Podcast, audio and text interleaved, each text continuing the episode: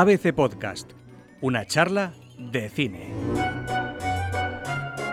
Quedan poco más de dos meses para que lleguen las pelis nominadas a los Oscar y yo creo que esta semana, Fernando Muñoz, ¿qué tal? Bienvenido. Yo creo que ya hay ganas de listas. ¿no? Vamos a poner ya nombres sobre la mesa, vamos a jugar un poquito a ver qué películas, no quién va a ganar el Oscar, que eso, de eso para eso tendremos tiempo, sino qué películas van a estar nominadas. Por lo menos eso, yo creo que centrar quiénes son los favoritos en principio para estar en, ese- en esa lista de nominados para la gala que será en febrero, pero bueno, por lo menos saber los nominados. que llegarán en diciembre y si te parece, vamos a hablar de cine.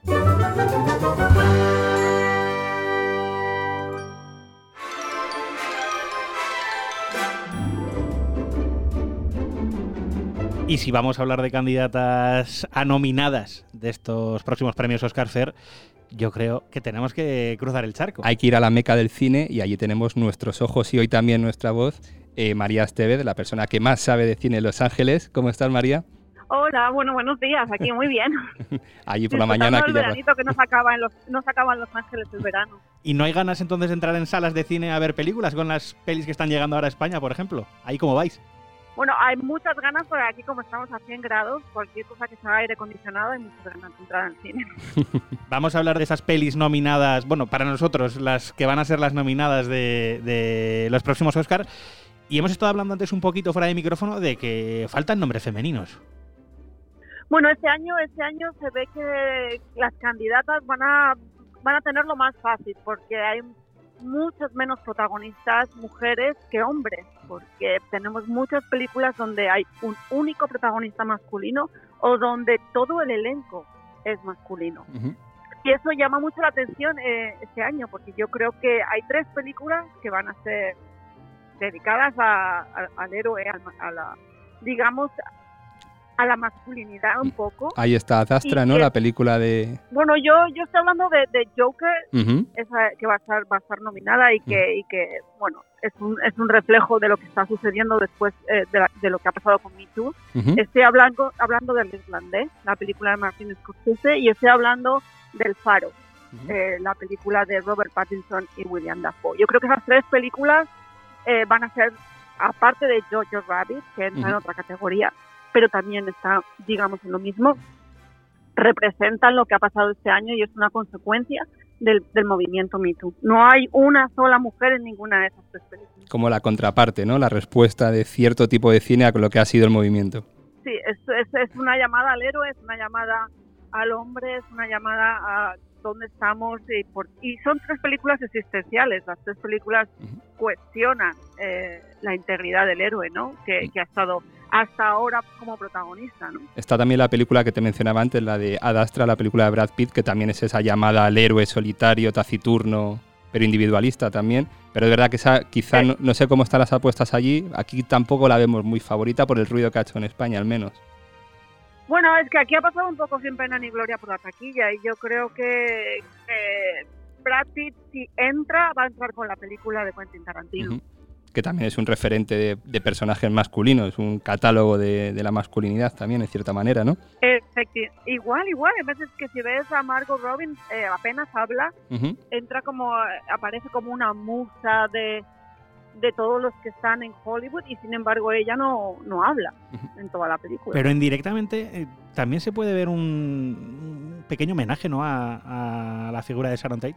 O se puede interpretar. Hay Sí, algunos es- que lo interpretamos así.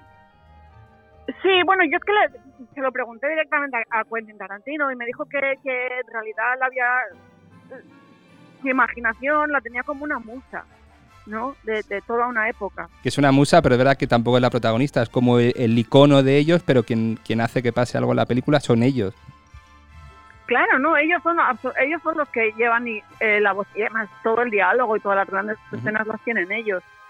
Yo creo que la mejor escena de Margot es cuando está en el cine viéndose a sí misma. También, María, es verdad que hay muchas películas sobre la masculinidad con hombres protagonistas y, sin embargo, se cuela, o al menos es el rumor que llega, Mujercita, la película de Greta Gerwig. No sé si, si es verdad que tú crees que esa película puede hacer carrera a los Oscar. No la he visto, puede hacer carrera a los Oscars porque Greta Gerwig tiene un y Emma Watson tienen tienen muchísimos seguidores. De todas maneras, eh, hay que verla primero, no te puedo decir, porque luego es, piensa que es una, es una película que ya se han hecho mil versiones. Y, y muy buena tiene que ser para que los académicos de Hollywood le den un, un premio a ese tipo de película tan de Navidad.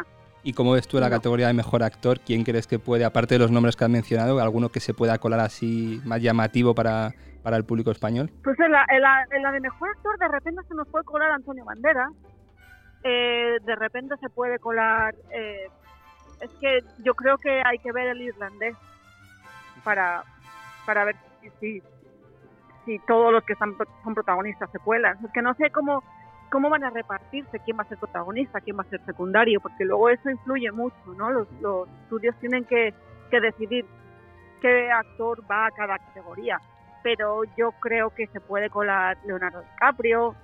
No sé, hay, hay muchas posibilidades para todos. La verdad es que está muy competitivo, pero yo personalmente apuesto por Robert Pattinson y William Dafoe.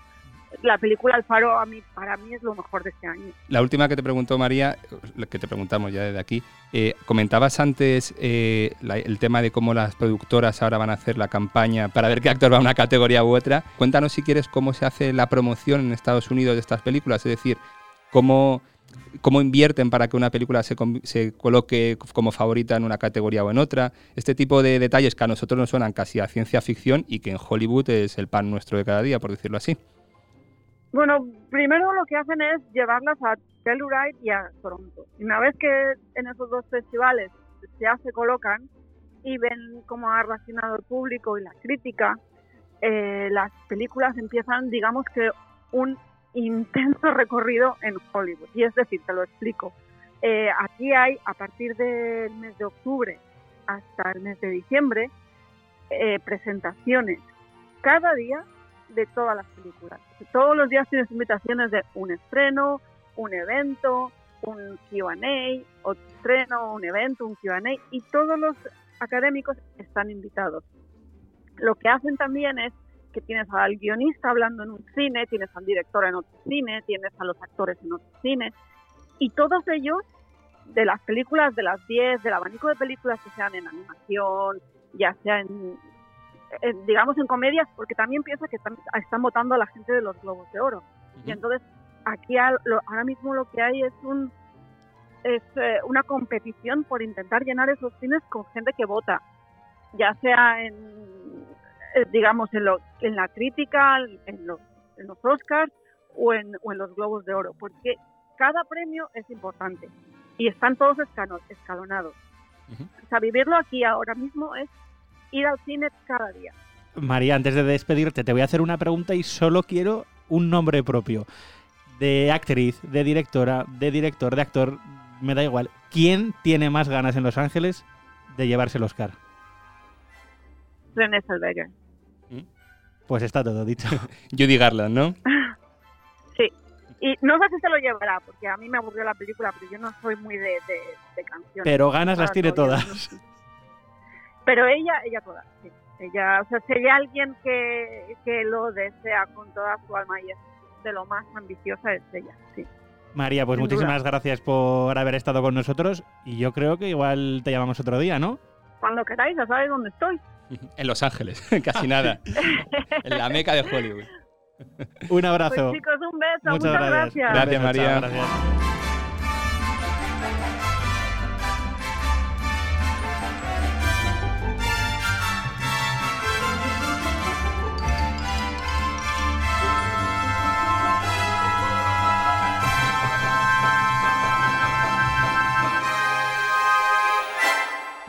Una charla de cine.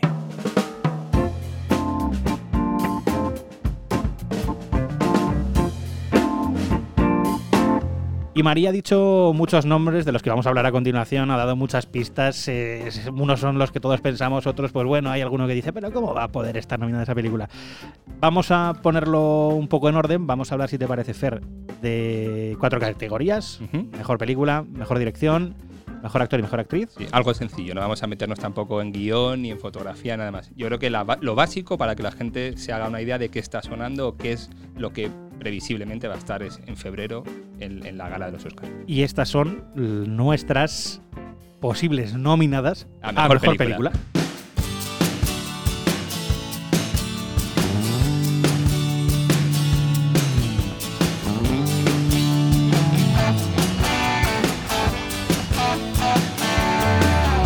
Son nombres que llevan meses sobre la mesa. Érase una vez en Hollywood, Joker, incluso Vengadores. Ujú. Que hay quien dice superhéroes, superhéroes. Eh, ¿Qué va a ver la gente al cine? Si te parece lo que decías, tampoco vamos a extendernos mucho para no hacerlo muy largo. Por supuesto, eras una vez en Hollywood, la película de Quentin Tarantino, creemos que va a estar, es probable que va a estar, es nuestra apuesta. El Joker también, después de todo el ruido que está haciendo, el Joker de Todd Phillips también estará. La que has mencionado también, por no irnos mucho más lejos, Vengadores Endgame, si el año pasado ya estuvo Black Panther, este cierre de la fase de Marvel tiene que estar ahí, no solo porque se ha convertido en la película más taquillera de la historia, sino también porque tiene categoría cinematográfica para estar en esta, en esta lista de mejores películas del 2019. Y si echamos la mirada hacia atrás, eh, había una peli de Netflix. Estaba Roma y este año, para nosotros, va a haber una peli de Netflix. Eso es, estará El Irlandés, la película de Martin Scorsese.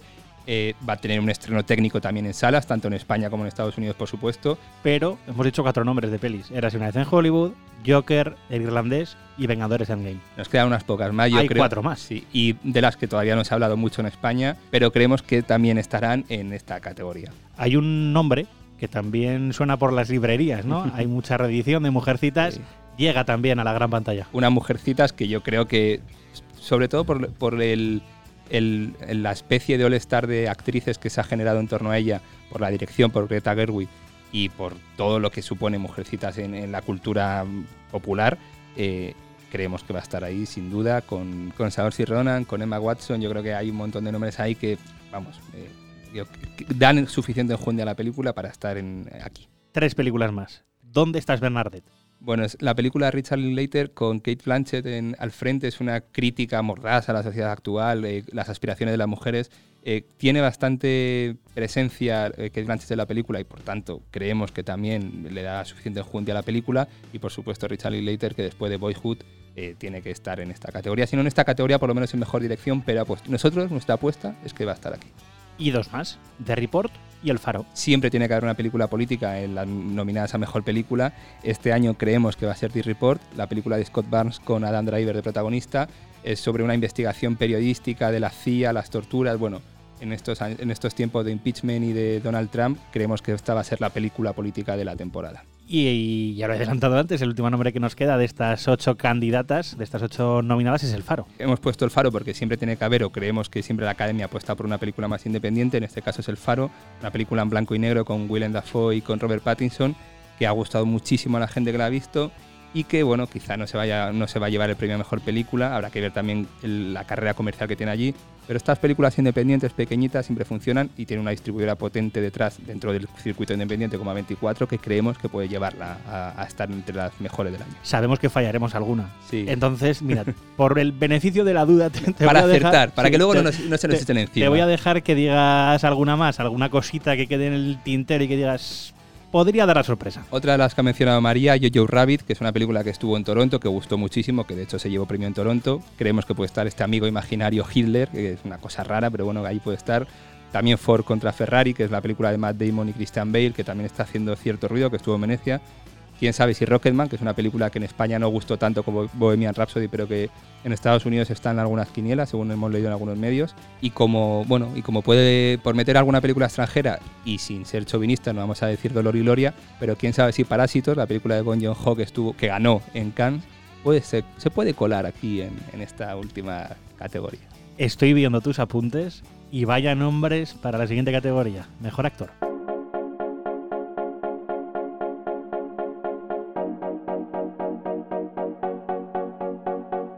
No sé, Fer, por dónde, por dónde empezar. Si quieres- Vamos, vamos por los que ya está diciendo todo el mundo. Bueno, los ha dicho María también, hemos hablado con ella.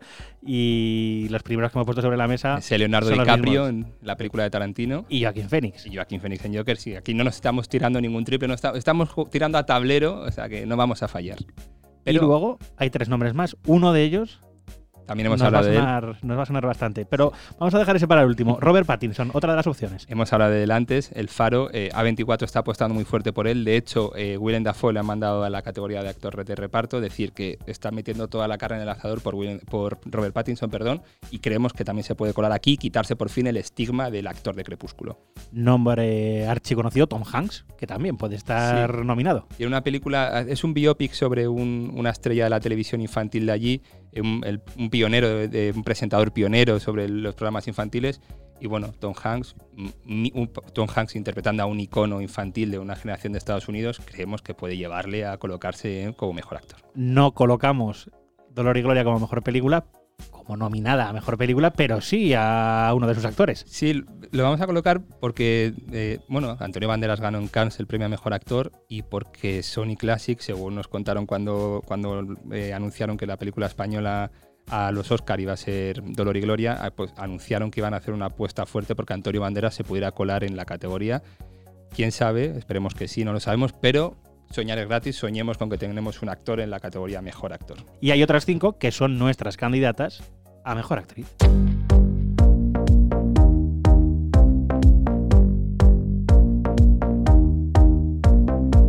Y en esta lista, Fer, hay un nombre que, como, como no iba a estar, que es Meryl Streep. Sí, mm, no estoy muy seguro de que vaya a estar porque la película no ha hecho mucho ruido de momento, pero hombre, Meryl Streep siempre es Meryl Streep, la película que ha hecho con Steven Soderbergh, eh, Dinero Sucio. Bueno, eh, por lo que hemos leído, las críticas hablan de que Meryl Streep se come literalmente a Antonio Banderas y a Gary Oldman, así que si ha conseguido eso, quién sabe si no puede conseguir su enésima nominación. Vamos a ver si es una de las candidatas, pero tenemos más nombres. Tiene Charlize fuertes Theron. rivales, sí, sí. Charlize Theron sí que protagoniza El Escándalo, que es una película sobre un caso de acoso sexual en Fox News. Y bueno, eh, tal y como está el asunto del Me Too, una actriz como Charlize Theron, una película que tiene buena pinta, pues confiemos en que esté en la categoría Mejor Actriz. Un nombre que me parece sorprendente. Jennifer López.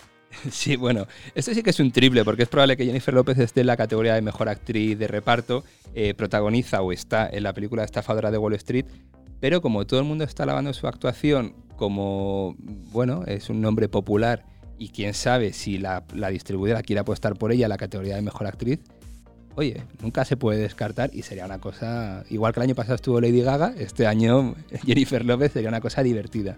Scarlett Johansson, otro de los nombres que no podemos dejar pasar. Sí, protagoniza la historia de un matrimonio. Aquí tiene un poco el hándicap de que es una película de Netflix y siempre cuesta un poco más. Scorsese lo tiene, tiene esa etiqueta quitada porque siempre será una película de Scorsese antes que de Netflix. Pero Historia de un matrimonio es una película pues, producida por Netflix que lleva al Festival de Venecia. Gustó mucho, pero tampoco es que arrasara. Pero bueno, todo el mundo ha alabado el papel de, Scar de Scarlett Johansson y yo creo que un pedazo de actriz como ella puede estar perfectamente. Y el último nombre que ponemos sobre la mesa. Sí, hemos dejado a la favorita para el final. Efectivamente, René Zellweger. Eh, protagoniza Judy, que es un biopic sobre un biopic musical sobre Judy Garland. Todo el mundo que la ha visto está flipando con ella, con su actuación y también eh, con cómo la película reinventa el musical. Bueno, eh, por lo visto, la- yo no he tenido la suerte de verla todavía, pero la gente que la ha visto habla maravillas de ella y ahora mismo es favorita número uno para levantar la estatuilla. Y si hemos hablado de películas, de actores y de actrices, nos queda hablar de la mejor dirección.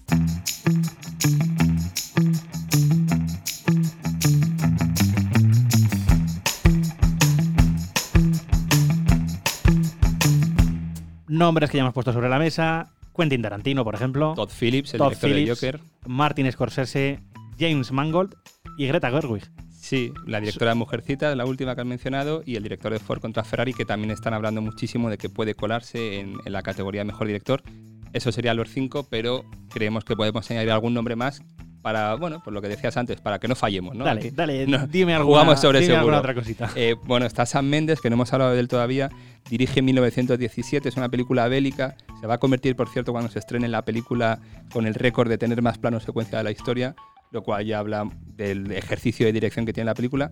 Podría colarse también, no hemos hablado, pero podría colarse a mejor película también. Pero bueno, lo hemos dejado para mejor director, porque siempre Sam Mendes tiene esa impronta como cineasta.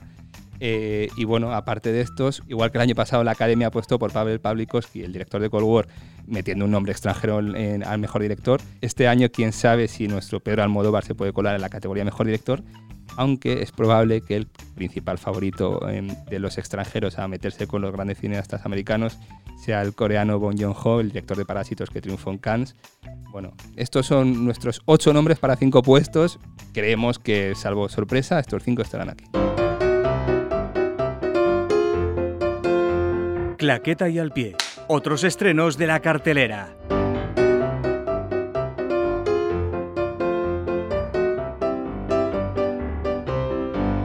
Géminis, dirigida por Ang Lee con Will Smith y Cliff Owen. Película de Ang Lee con Will Smith de protagonista, Will Smith y un clon digital de Will Smith con 23 años, él tiene 51, un thriller policíaco sobre un asesino que quiere dejar de matar para el gobierno y eh, el gobierno crea un clon más joven para asesinarlo. Bueno, una película un poco peculiar, un poco floja en cuanto al argumento, pero muy potente visualmente. Está rodada en 3D, está rodada a 120 fotogramas por minuto. Esta idea de crear un clon digital para pelearse con el protagonista es también sorprendente. Le falta músculo en cuanto al guion, pero le sobra, le sobra potencia visual. Día de lluvia en Nueva York, dirigida por Woody Allen con Timothy Chalamet, Elle Fanning, Selena Gómez, Jude Law, Diego Luna y Liv Schreiber. La última película de Woody Allen, antes de que se estrene la que ha terminado de rodar en San Sebastián este año. Una película, una película eh, sentimental, nostálgica, bonita, como dice el crítico de ABC Oti Rodríguez Marchante, una película para quedarte a vivir dentro. Lo que arde, dirigida por Oliver Lache con Amador Arias y Benedicta Sánchez. Una película eh, rodada en Galicia sobre los incendios. Los primeros cinco minutos son visualmente impresionantes, luego la película se va más por los derroteros tradicionales en cuanto a narrativa, pero aún así visualmente siempre es espectacular, como todo lo que hace el cineasta de Mimosas. Y bueno, yo creo que es una propuesta para los más culturetas que no van a salir, vamos, decepcionados del cine. Y para el público general, quien se atreva a entrar en la película va a salir también impresionado. Abuelos, dirigida por Santiago Requejo con Carlos Iglesias, Roberto Álvarez y Ramón Barea. Una comedia familiar, o bueno, más que familiar casi para el público adulto, eh, sobre qué pasa cuando tienes 50 años, tienes todavía capacidades para aportar al mundo, para aportar al mundo laboral y el mercado te rechaza y no te contrata la, solución que propone la película con Ramón Barea y con Carlos Iglesias es emprender. La luz de mi vida, dirigida por Casey Affleck, con Casey Affleck y Anna Pniowski. Una especie de drama familiar en una distopía futurista en el que bueno, el mundo está mal, está acabado, eh, pero al final eso importa poco, lo que se centra la película, lo que el principal acierto de la película es esa relación familiar entre padre e hija, eh, con Casey Affleck de protagonista, como bien decía Andrea, que es muy potente y muy bonita esa relación que tienen y creo que es el gran acierto, al final lo único interesante de la película. Noche de bodas, dirigida por Tyler Gillett y Matt Bettinelli Olpin, con Samara Weaving, Andy McDowell y Mark O'Brien. Esto es una película que ha, estado en Sitges, es una película que viene con haciendo ruido internacional para los amantes del gore, para los amantes del terror. Una noche de bodas, como bien dice el título, que acaba mal, muy mal, mucha sangre, muchas vísceras, mucho susto. Bueno, quien, quien sea amante del terror se lo va a pasar muy, muy bien. Abominable, dirigida por Jill Coulton y Todd Wilderman. La película también familiar, en este caso de dibujos animados de Universal para los más pequeños, una comedia, bueno, en Estados Unidos ha tenido muy buena crítica y yo creo que los pequeños, pues a nivel de Toy Story no es, pero es una película para pasar el rato y divertirse y que los padres no se aburran. Paradise Hills, dirigida por Alice Waddington, con Emma Roberts, Daniel McDonald, Aquafina y Mila Jovovich. Esto es una película dirigida por una española eh, con el reparto internacional de alto nivel como Mila Jovovich eh, bueno, sobre jovencitas confusas en una especie de sitio victoriano, de casa victoriana, pero con toque futurista. Bueno, es una cosa muy rara, pero que para un cierto público urbanita, cultureta, posmoderno, creo que puede, puede, echar un buen rato. El resto de la gente, la verdad es que lo tiene complicado, pero bueno, es una propuesta interesante de una cineasta española con mucho futuro.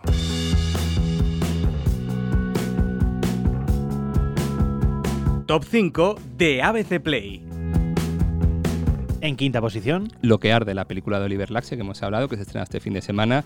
Visualmente es impresionante y la historia, lo que cuenta, también es muy, muy, muy potente. Creo que la gente la va a disfrutar. Cuarto puesto. El Crack Zero, la película de José Luis García que se estrenó la semana pasada, ha funcionado bien en taquilla para la distribución que tenía y la gente que la ha visto, pues yo creo que está encantada de cómo ha resuelto esta trilogía del crack sin Alfredo Landa, pero con Carlos Santos. ¿Qué tenemos en mitad de tabla? La última película de Woody Allen, la penúltima ya casi, pero como sabemos que va película por año, Día de lluvia en Nueva York. Segundo puesto. Aquí tenemos, sabes que ya la semana pasada hubo sorpaso y se mantiene. Eras una vez en Hollywood, la película de Tarantino que sigue en la cartelera, se queda en el puesto número 2. Y en el número 1. Todd Phillips, el Joker, Joaquín Phoenix se convirtió, según los votantes de IMBD, ha entrado en el top 10 de las mejores películas del año por votación y ahí la tenemos. Y la semana que viene, más estrenos, más películas en una charla de cine. Fernando Muñoz, te veo y te escucho la, semana, que, viene. Una charla de cine. Un podcast de ABC con Fernando Muñoz, Andrea Carrasco y Diego Moreno.